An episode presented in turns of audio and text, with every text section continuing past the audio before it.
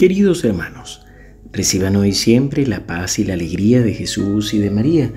Hoy, viernes 10 de febrero, celebramos la memoria obligatoria de Santa Escolástica Virgen y se nos presenta el Evangelio de Marcos 7 del 31 al 37.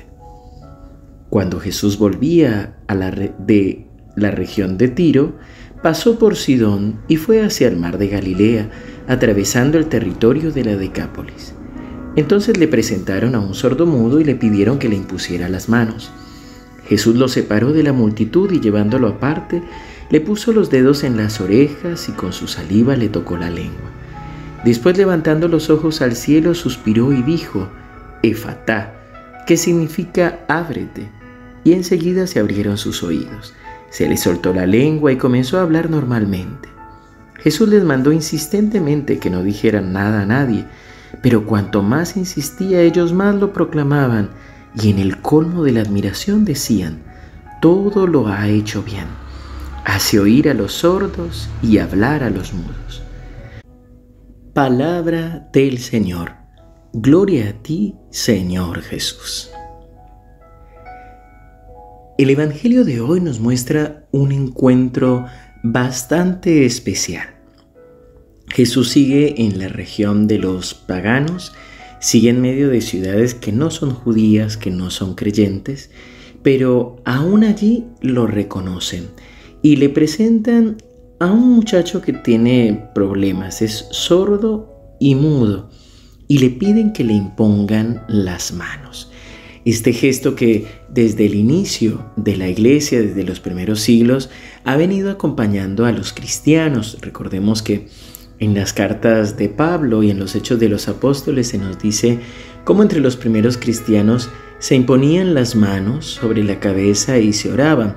Es un gesto de intercesión, es un gesto en el que le pedimos al Señor que bendiga a la persona por la cual estamos orando, pero que sea Él mismo el que lo toque, el que lo mire, como si dijéramos, le pidiéramos a la mano de Dios que se pose sobre esta persona. En este gesto hay que tener cuidado, pues hay, hay ciertas prácticas que lo toman también y con, con otro sentido, como el Reiki, que solamente transmite energía del universo propia de la persona. Y no es para nada esto a lo que nos referimos con el gesto de la intercesión. Pues cuando se hace oración por alguien especialmente que queremos, podemos imponerle las manos en la cabeza, en el hombro, pero pidiéndole al Señor que bendiga a esta persona. Tengamos cuidado, pues también es un gesto de transferencia espiritual. Entonces, cuidado con a quién le imponemos las manos y quién nos impone las manos. Pero en este Evangelio se nos pide y se le pide a Jesús que imponga las manos a este hombre para que sea sano. Y hay varios gestos que nos llaman la atención. Primero Jesús lo lleva aparte, es decir, lo aleja de la gente, o podríamos decir así, de los curiosos, de los chismosos, hablamos del ámbito de la intimidad con el Señor. Después le pone los dedos en las orejas, con su saliva toca la lengua de este hombre y después mirando hacia el cielo, un gesto de súplica, un gesto de petición precisamente al Padre y simplemente le dice, Efata, es decir, ábrete. Aquí se abren los oídos y se suelta la lengua. Y es un hermoso texto para meditar, para profundizar, para ponernos en el lugar de este sordomudo, pidiéndole al Señor que toque nuestros oídos y que los destape, para poder escuchar su voz y también para aprender a escuchar a nuestros hermanos, sus necesidades, sus preocupaciones.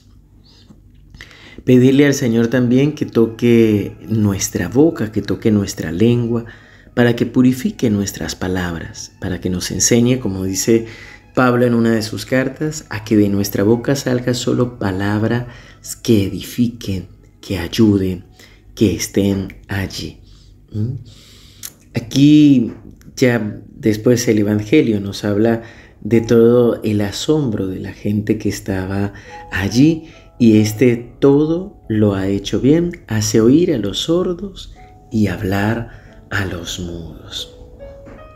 Pues bien, estas son las maravillas, el testimonio de lo que podemos nosotros proclamar cuando nos acercamos a Jesús y cuando lo dejamos a Él obrar en nosotros. Te invito para que oremos.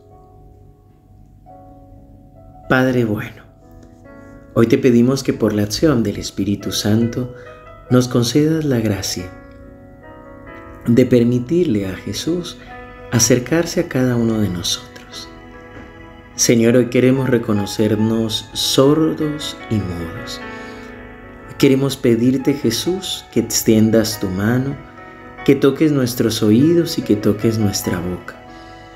Ven, Señor, y purifica nuestros oídos. Ven y límpialos de, todas, de toda palabra o frases negativas que se hayan dicho sobre nosotros pero abre también nuestros oídos para escuchar tu voz, para aprender a escuchar lo que el hermano quiere decirnos e incluso más allá de lo que nos dice. Danos, Señor, la gracia también de bendecir nuestros labios para que podamos proclamar tu grandeza, para que podamos también, Señor, dar palabras de aliento, palabras de bondad, que podamos, Señor, bendecir y proclamar tu nombre y tu palabra. En el nombre del Padre, y del Hijo, y del Espíritu Santo. Amén. Queridos hermanos, que el Señor los siga bendiciendo. Me encomiendo a sus oraciones, empezando la acampada de jóvenes con la Renovación Carismática Católica de Corrientes. Y también recuerda que toda nuestra comunidad se encuentra de misión en Carmen de Areco. Nos seguimos encomendando a sus oraciones y por supuesto oramos también por ti. Un fuerte abrazo y seguimos unidos en oración.